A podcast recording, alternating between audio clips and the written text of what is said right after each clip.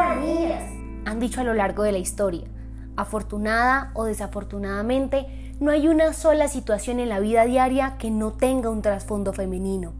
Haz esto, limítate a aquello, actúa con tapujo, como si tu rol como chica es observar a los hombres hacer lo que tú deseabas. No son solo palabras, son los datos de violencia sexual, acoso callejero, matrimonio infantil, embarazos en adolescentes y mutilación genital los que muestran la cruda realidad de las mujeres en todo el mundo. Esto nos dice Valentina Huertas, una feminista arraigada por la lucha de los derechos de las mujeres. Radica sobre todo en una cultura que está basada en el patriarcado. Entonces es un, es un conglomerado de asuntos culturales que hacen ver a las mujeres eh, como si careciéramos de, dignidad humana, como si simplemente no fuéramos humanas y tuviéramos como algo que nos hace inferiores a, los hombres o, o a los machos.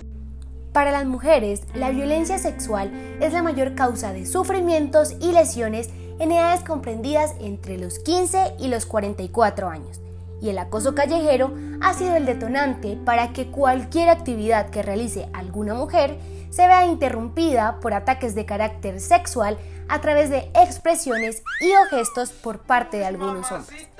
Estas son dos de las problemáticas más presentes en nuestro país, y es que básicamente, además de ser una violación a los derechos humanos, afecta de manera directa a la salud mental, física y emocional de las víctimas a lo largo de su vida, nos lo explica mejor la psicóloga Laura Henao. Las situaciones de violencia generan en diversos aspectos biopsicosociales de la víctima un estado de alerta o estrés comprendido en diversas secuelas que pueden ir desde lo afectivo emocional hasta la generación de afecciones psicológicas que son un poco más profundas en tanto al equilibrio emocional y vivencial de la víctima. Las principales causas están relacionadas a factores de personalidad, afrontamiento, apoyo social y a la variación de la intensidad de la agresión. Y según los datos, de acuerdo a la encuesta nacional de demografía y salud, el 37% de las mujeres en Colombia ha sufrido algún tipo de violencia física. Cerca del 26% de las mujeres afirman haber sido maltratadas verbalmente en algún momento de su vida. El 10% de ellas ha sufrido violencia sexual y finalmente, en promedio, hay entre 10 y 11 feminicidios al día. De allí surge la pregunta, ¿hay leyes que defiendan los derechos de la mujer en el país? Esto nos explica un policía de infancia y adolescencia. Bueno, la ley que las defiende es la ley 1255 del 2008 eh, la cual es garantizar el derecho de las mujeres y niñas a vivir en una vida libre sin violencia. También está la ley 761 del 2015 o ley Rosalvira Celis. También tenemos la ley 1719 del 2014 que garantiza a las víctimas de la violencia sexual, en especial en el marco del conflicto armado, acceso a la justicia y otra serie de medidas. Entonces, ¿Qué pasa con los victimarios? ¿Cuál es el proceso a llevar a cabo?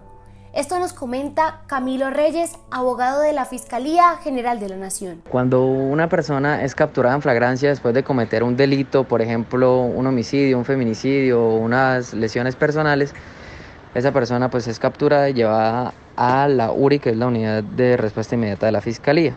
Posteriormente se llevan ante jueces de control de garantías, quienes serán los encargados de legalizar la captura y dependiendo si el fiscal eh, solicita medida de aseguramiento y la imputación de cargos, en ese momento pues se hará lo pertinente por parte del juez de control de garantías.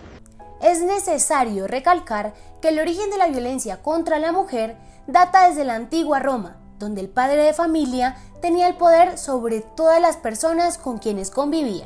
La mujer era menospreciada e inferiorizada y por tanto podía venderla, castigarla o matarla según sus deseos.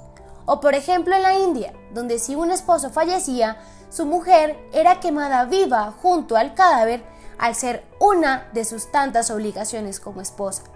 Incluso en Grecia, cuando la pareja era acusada de cometer un delito, la pena solo se le imponía a la mujer. Situaciones donde se pone en riesgo la vida y la integridad sin piedad son evidenciadas por las mujeres diariamente hasta el sol de hoy. Este es el caso de Amparo Rocha, de 17 años, víctima de acoso callejero. La situación que más me marcó fue cuando iba caminando hacia mi casa.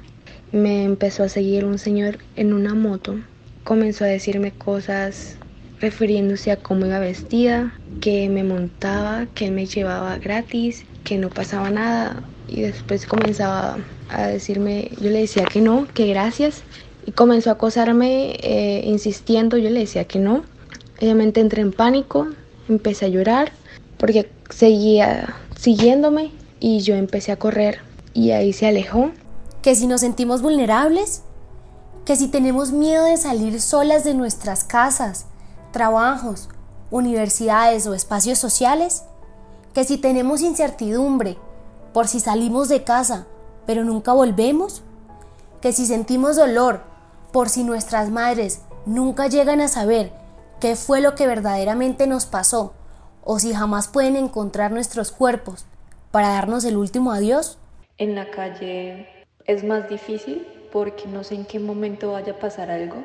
Claramente siento miedo por tantos casos pues de abuso o de violencia a las mujeres y pues siempre trato de protegerme pero pues igual nada me quita ese miedo. Me da miedo que mi hija salga de la casa y no regrese. Por más que le pido a Dios que la lleve y la regrese con bien, en este mundo hay mucha maldad. Durante años nos ataron las manos, pero les jugó como arma de doble filo, porque no era necesario soltarlas para que expresáramos a los cuatro vientos que somos iguales y merecemos el mismo respeto que cualquier otro ser humano.